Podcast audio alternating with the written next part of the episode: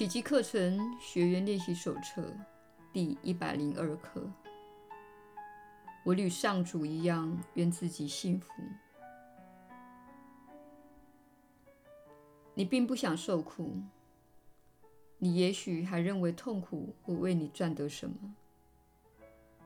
你甚至可能相信它会为你赢得自己想要之物。如今，这个信念已经动摇了。至少，你已经开始质疑这种想法的可靠性。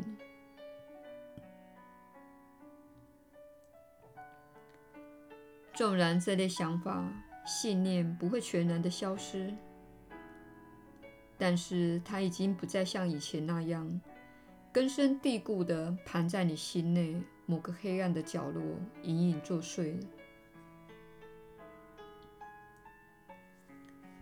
今天，我们要试着进一步为这摇摇欲坠的信念松绑，明白痛苦是不必要的。它既无存在的理由，也没有能力帮你完成任何目标。它无法为你赢得任何东西，它也无从给你任何东西，因为它根本就不存在。你以为他带给你的每个礼物，都像他自身一般那么的虚幻不实。你不受世间任何一物的奴役。愿你今天就能自由自在地融入上主的幸福旨意。往后几天，我们要继续努力练习。它是为了帮你体验到上主置于你心中的幸福旨意而设计的。这里才是你的家，这里才是你的避风港，这里是你的平安所在，这里再也没有恐惧，就是救恩之所在，也是你最终的安息之地。今天在练习一开始就先接受上主对你的旨意。我与上主一样，愿自己幸福。我接受幸福作为我当前的任务。然后由你内心深处去找出这一任务，因为它就在那里等着你的选择。你一旦明白了，一切都在于你的选择，而且你之所愿正是上主的旨意，你绝不会找不到他的。欢乐吧，因为你在世的唯一任务就是幸福。你对上主之子的爱不必少于你对上主的爱。因为上主的爱已把他创造的像他自身一样。今天除了每小时五分钟的安息以外，尽量抽空安静一下，提醒自己，你如今已经接受幸福为你的唯一任务了，而且深受不疑。这样的练习已将你结合与上主的旨意了。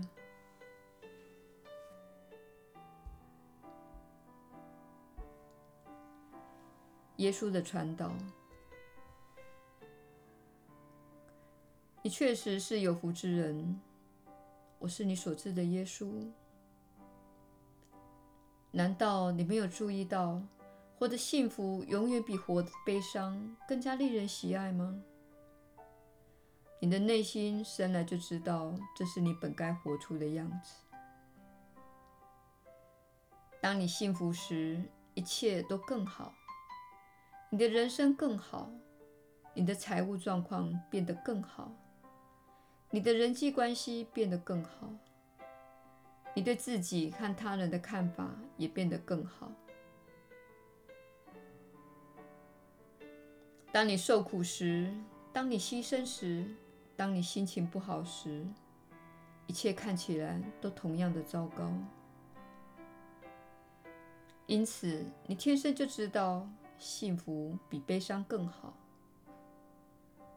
你天生就知道，自由是一种自然的癖好，胜过囚禁。你不必学习任何知识才能知道这一点，因为这是上主赋予的。因为活出幸福乃是自然之事，所以当你悲伤时，要知道，这是因为你造出了错误的想法。你不是有罪之人，你不是差劲的人，你仅仅是造出了错误的想法。因此，请反问自己。我有什么样的想法导致了这个悲伤？我没有足够的钱，这种想法会导致你悲伤。我不够吸引人，这种想法会导致你悲伤。我不是成功之人，这种想法也会导致你的悲伤。意思是，那种想法并不符合上主对你的旨意。如果你说我非常成功，你会感觉得很好，意思是你是成功的，这就是你所要寻求的，符合上主的旨意。你如何定义成功无关紧要，有可能你所认为的成功就是一整天不做任何事，这可能是你所认为的成功以及上主对你的旨意。